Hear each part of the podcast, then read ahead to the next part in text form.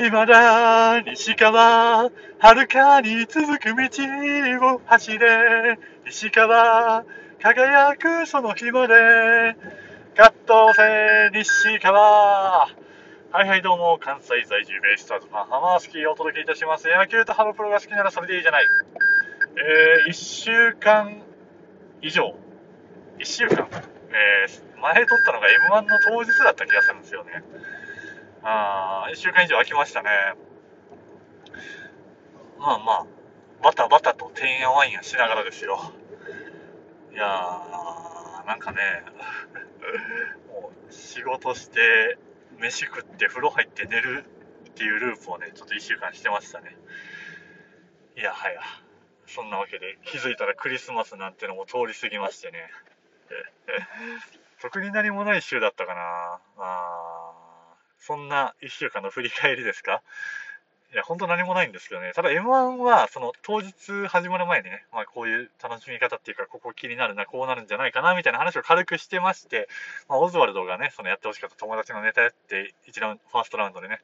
えー、それできっちり高得点出したのも嬉しかったですし、真空ジェシカやっぱり、うん、あの知的な感じ、個人的にあれだけ一個一個ボケハマっていってて面白かったですし、これ以上ない出来だったんですけど、どうしてもやっぱ、それも前回のトークで喋ってたんですけど、まあ、展開上、あれ以上のテンポにはならないし、まあ、畳みかける感じにもならないんで、あとは一瞬、そのお客さんにボケを考えさせる時間っていうのもあったりで、まあ、面白い漫才ですけど、4分のこの賞レースで勝ち抜くためには、みたいな、まあ、来年以降どう、その M1 に向けてどう仕上げてくるのかなっていうのが楽しみな真空ジェシカでしたね。モグライダーは、いや、もう良かったんですよ。トップであれだけ面白くて、やっぱ芝君の凄さっていうのは出てたんでしょう逆にともしげ、いや、ともしげは、じゃないんだよな。あのネタめっちゃきっちりしてたんですよ、あれ。そうじゃないんですよね。他のネタをぜひ、あのー、YouTube とかで見てほしいですね。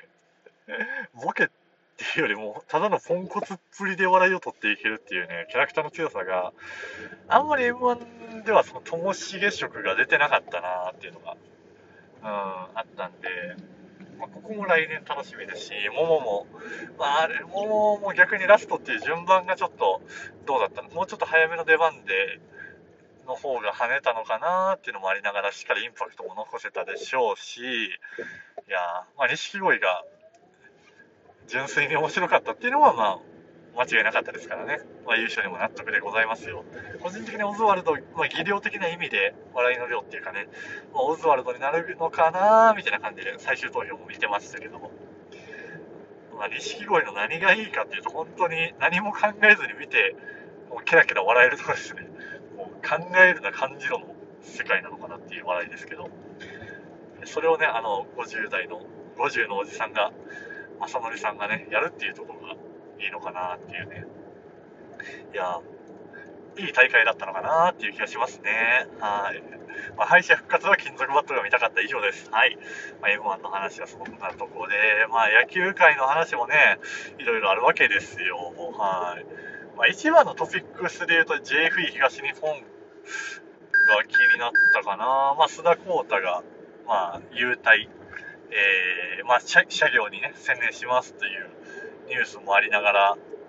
えー、まあ、今年、あの、ロッテを戦力外になりま、自由契約になりました、宗次ですね、キャッチ、まあ、キャッチャーの彼が、あの、入るってことで、今年 JFE 東日本は結構キャッチャーのやりくりに枚数の問題もあって困って、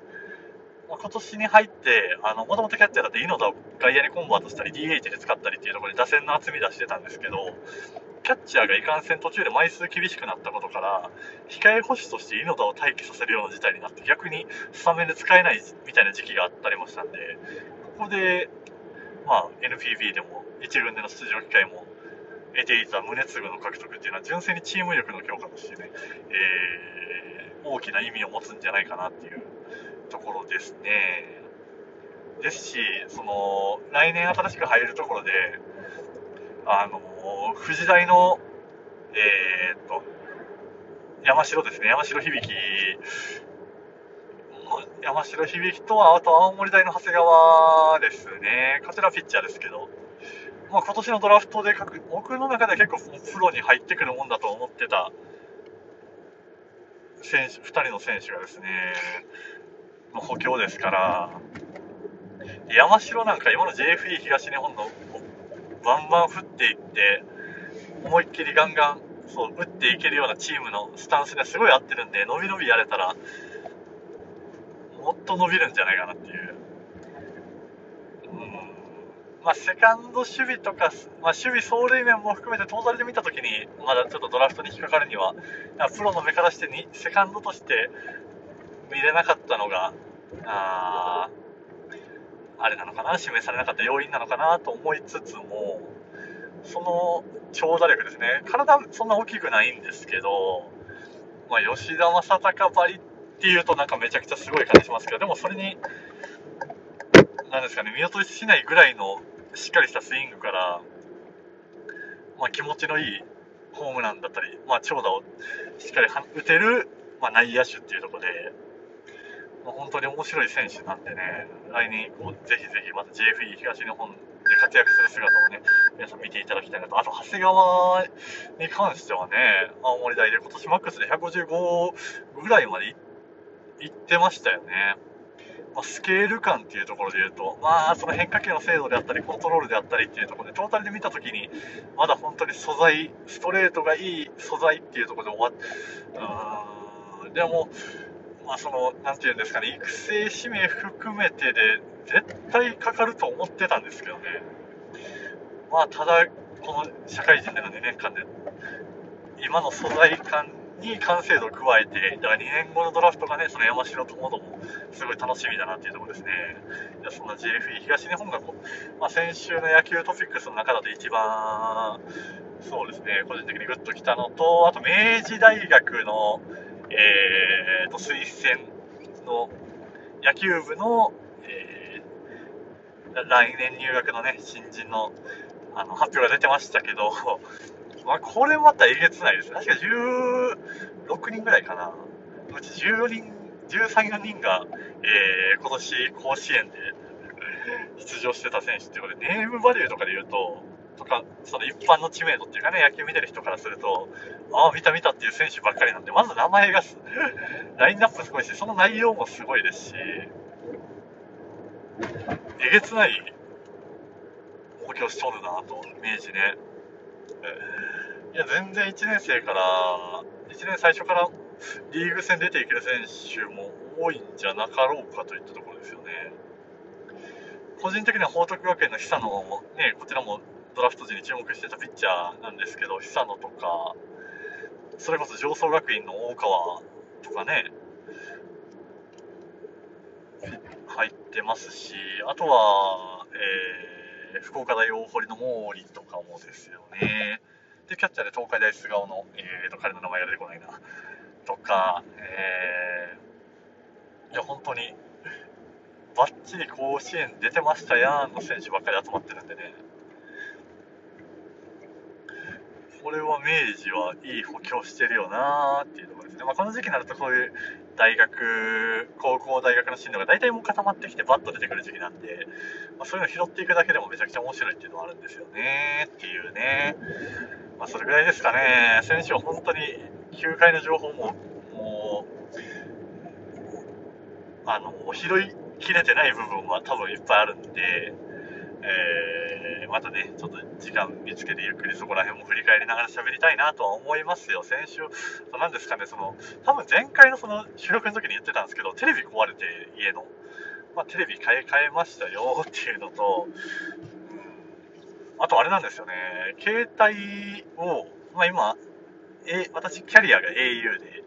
iPhone11 使ってるんですけど、まあ、携帯代がね、毎月結構払ってまして、まあ、毎月多分1万円は、その、まあ、本体代の分割分も含めてなんですけど、払ってて、まあ、会社の人に、なんか、UQ モバイル、UQ に変えたんやけど、ええぞみたいな話を聞いてたんで、はーって思って、まあちょっと行ってみてね、話聞いてってして、まあ結局、昨日の日曜日に、